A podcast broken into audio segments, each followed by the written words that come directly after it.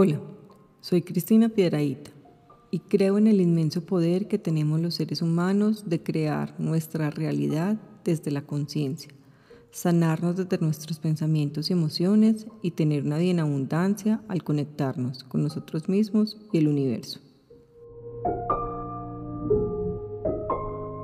Mi propósito es guiarte para conectar con tu esencia y generar abundancia en tu vida.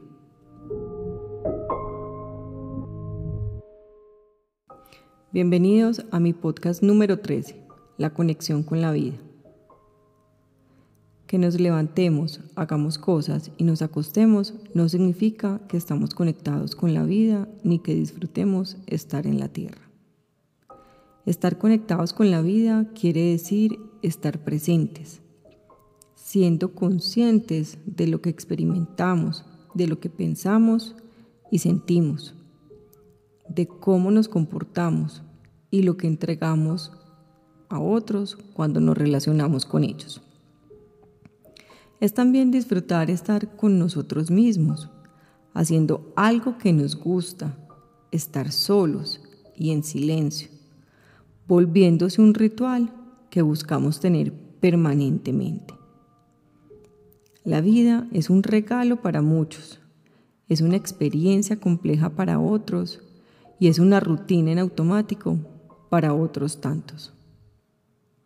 Hoy la reflexión que te invito es a pensar cómo estás viviendo tu vida, qué tan conectado estás con tu vida, qué tan conectado estás contigo, qué amas de estar vivo, cuánto peso le estás dando a las situaciones difíciles para desconectarte de la vida estás viviendo sin encontrar un propósito, una razón para vivir, que no sea necesariamente tu trabajo, tu familia, tu pareja, tus hijos o alguien más o algo más.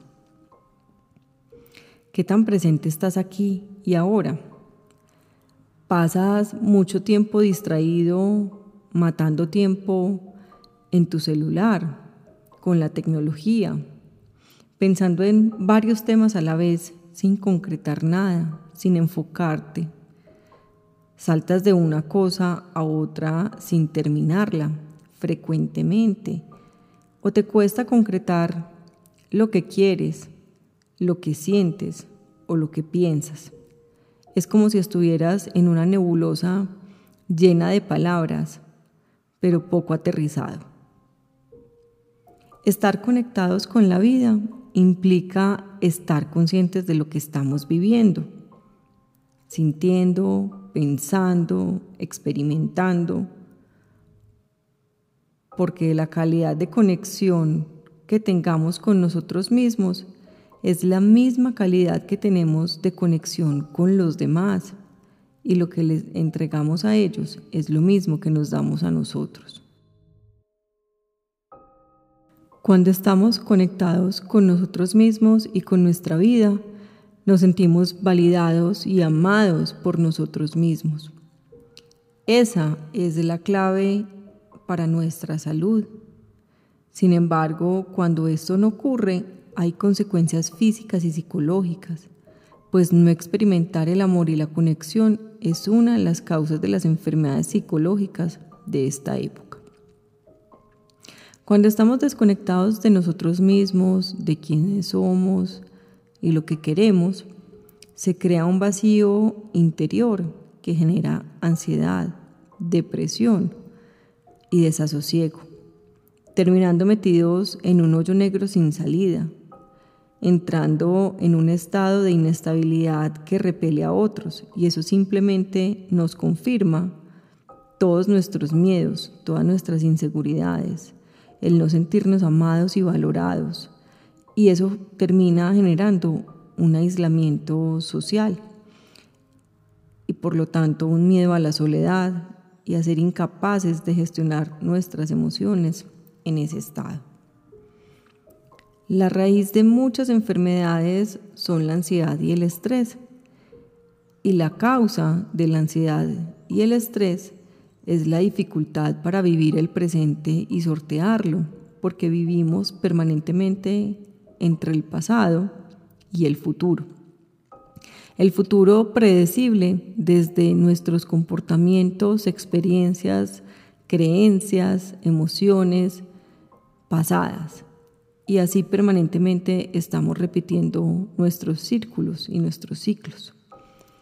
En ese sentido, existen dos tipos de respuesta.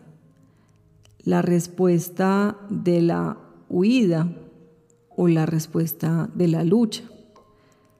Cuando hablamos de huida, estamos hablando de diferentes formas de estar ausente, de desconectarnos, estar apáticos emocionalmente, adictos al uso de la tecnología, a juegos, medicinas, drogas alucinógenas, alcohol, ausentismo, muchas otras formas de estar ausente y algunas que hemos normalizado en nuestra sociedad. Todo esto con el fin de evitar el dolor o el malestar que sentimos con consecuencias negativas en la mayoría de los casos. Cuando hablamos de entrar en lucha, estamos irritables la mayor parte del tiempo. Muchas veces respondemos con conductas violentas o pasivo-agresivas, encontrando justificaciones y excusas para protegernos de la idea que tenemos de que los otros nos están atacando. Estas dos últimas tipos de respuesta, la huida y la lucha, son típicas ante la dificultad de gestionar el dolor. Nos es ajeno y en ocasiones difícil de reconocerlo. Hemos aprendido a esconderlo de muchas maneras a través de diferentes actividades, tratando de conectar con esa malestar, esa incomodidad o ese dolor que estamos sintiendo y buscamos formas de entretenernos. Lo peor es que está normalmente aceptado por los demás el estar así desconectados. Cuando decidimos hacernos cargo de nosotros mismos, de nuestro bienestar, como una responsabilidad propia y no de los demás, entonces abrimos la puerta a aprender a conocernos, a identificar lo que nos gusta, lo que no nos gusta y por qué. ¿Cuáles son esas situaciones que estamos viviendo que nos generan malestar y que no queremos vivirlas más?